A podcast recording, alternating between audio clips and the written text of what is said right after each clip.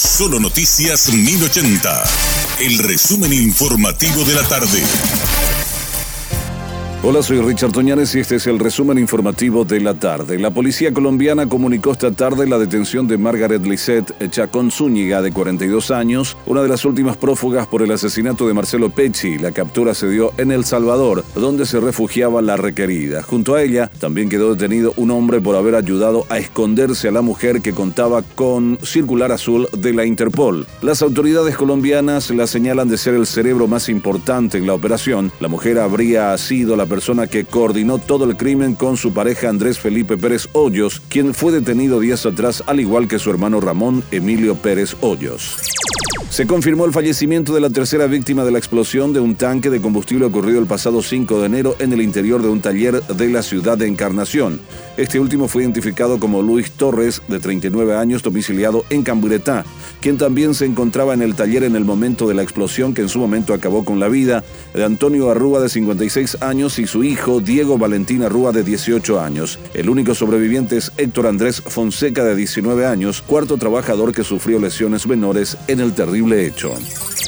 Morosidad llega a 200 millones de dólares en la ANDE y recurrirán a los cortes. En conversación con Radio Monumental, Félix Sosa, presidente de la institución, recalcó que la meta es reducir la morosidad de 27,6% a 20% este año. Y bueno, la meta de este año es justamente reducir la morosidad de, 27,7 a 20%. Seguiremos con las promociones, pero lastimosamente no tenemos otra que cortar el suministro de energía eléctrica eh, a, los clientes que nos llegan, que no se acercan la ANDE a buscar una solución. Y definitivamente la ANDE siempre ofrece a sus clientes facilidades de pago. Fraccionamiento, eh, dependiendo del nivel de la deuda, eso puede variar de una entrega de 30% y puede financiar en 12 cuotas, 18 cuotas, 24 cuotas, dependiendo del nivel de, deuda y también eh, del nivel de capacidad de pago.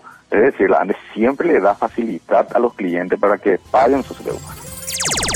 La fiscal Estela Maricano, que llevó el caso del exintendente Mario Ferreiro absuelto recientemente en la causa conocida como asado de fin de semana sobre un supuesto esquema de recaudación paralela, aseguró que el proceso no fue ningún montaje. Cano señaló que se pondrá a disposición del jurado de enjuiciamiento de magistrado a través de un escrito y aseguró que los argumentos esgrimidos por Guillermo Ferreiro son falsedades.